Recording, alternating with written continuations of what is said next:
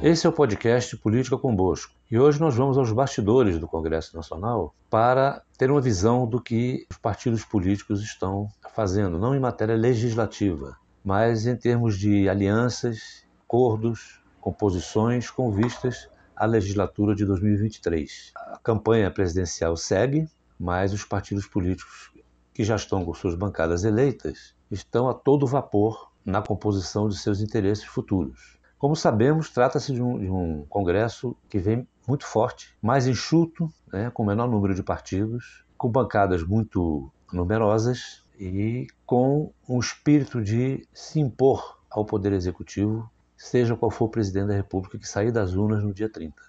Uma dessas negociações em curso é entre o Partido União Brasil e o PP, que pretendem, cogitam de uma maneira já muito conversada, formar uma federação. Se isso ocorrer, somados, esses dois partidos terão uma bancada de 106 deputados na Câmara Federal e 19 senadores.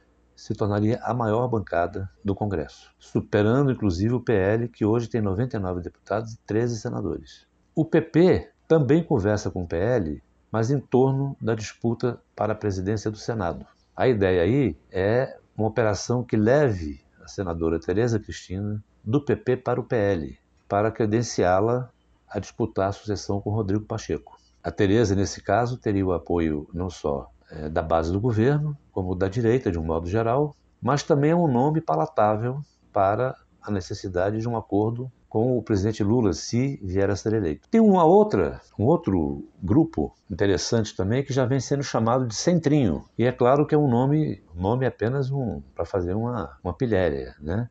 Porque, na verdade, o Centrinho será a união de MDB, PSDB, Cidadania e Podemos. E se isso vingar, eles somariam 72 parlamentares na Câmara e 21 no Senado, ficando, portanto, como a terceira força no Congresso Nacional primeira seria essa federação entre União e PP. A segunda seria o PL, que nesse momento é a primeira, mas pode ficar em segundo plano se essa federação se consolidar. E este centrinho, esse diminutivo que na verdade não cabe aí, ele ficaria como a terceira. A quarta força é, já é a Federação Brasil da Esperança, a FEBrasil, que inclui o PT, o PV e o PCdoB, e que, como federação, vai atuar na Câmara como um partido apenas, é um só partido para efeito de atuação legislativa. Essa federação tem hoje 79 deputados, 12 a mais do que os 68 que essas legendas somam juntas, e ficará, portanto, como a terceira força na Câmara e a quinta no Senado. Fica uma ponta solta nesse contexto, porque o PSD de Gilberto Kassab ainda não se colocou e não está fazendo parte de nenhuma dessas articulações. O interesse do Kassab imediato é ter influência na sucessão do Senado, hoje presidido por um nome que ele conseguiu por lá, que é o Rodrigo Pacheco, ou contribuiu fortemente para, para a sua eleição. O Kassab, ele pretende ser um fiel de balança, porque esses partidos todos, essas bancadas numericamente poderosas, elas pretendem caminhar muito sintonizadas para poder exercer uma pressão sobre o futuro presidente da República. Mas nenhuma delas alcança mais do que 247 votos, né? que pode dar uma confortável maioria simples ali, mas é ainda muito distante do quórum constitucional qualificado para mudanças na Constituição. Então o Kassab sabe disso, ele pode ficar ali para somar de um lado, no caso para o executivo, ou de outro, quando lhe for conveniente. O problema é que a bancada do PSDB está pressionando para que ele se posicione já, porque a bancada teme perder espaço nessas articulações que estão em jogo. No PSD, as bancadas do Sul e Sudeste, que já saíram muito fortes das eleições, querem se impor na escolha das comissões estratégicas do parlamento sobre a bancada do Norte e Nordeste. Então, o Kassab já tem aí um problema de pacificação interna antes de participar dessas articulações. Essas bancadas, elas têm um interesse muito grande na ocupação das principais e mais estratégicas comissões é, da Câmara e do Senado são as comissões mista de orçamento, a de Constituição e Justiça e a de Finanças e Tributação. Né? A CCJ julga a admissibilidade de todo e qualquer projeto, de qualquer origem, ou seja, para um projeto ser recebido tem que passar pela CCJ. A Comissão de Orçamento é vital para toda operação orçamentária, onde se incluem as chamadas emendas de relator.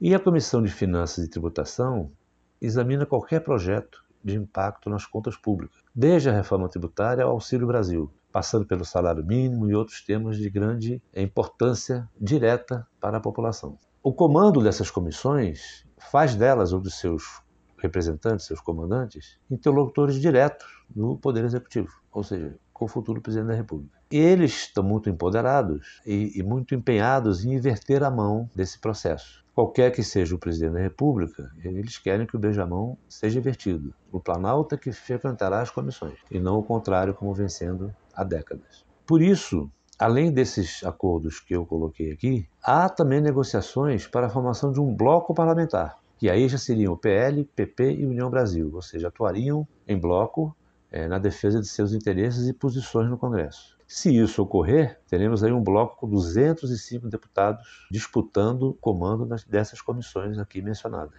Esse bloco pode ficar maior ainda se receber a adesão dos republicanos, o que é uma coisa possível. E aí esse número de 205 pula para 246, o que deixa o bloco a 11 votos do colo de maioria simples. Claro que a força desse bloco diminui muito quando é, o, o, que estiver em jogo for o interesse regional, porque aí divide, quebra um pouco a unidade, mas no plano federal ficariam muito fortes. E o presidente da Câmara, Arthur Lira, está envolvido diretamente em todas essas articulações, pelo menos acompanhando-as. Na semana passada, Lira foi aplaudido de pé em uma reunião do União Brasil que discutia não só essa pauta, como também a pauta da reeleição à presidência da Câmara, que o Lira disputará.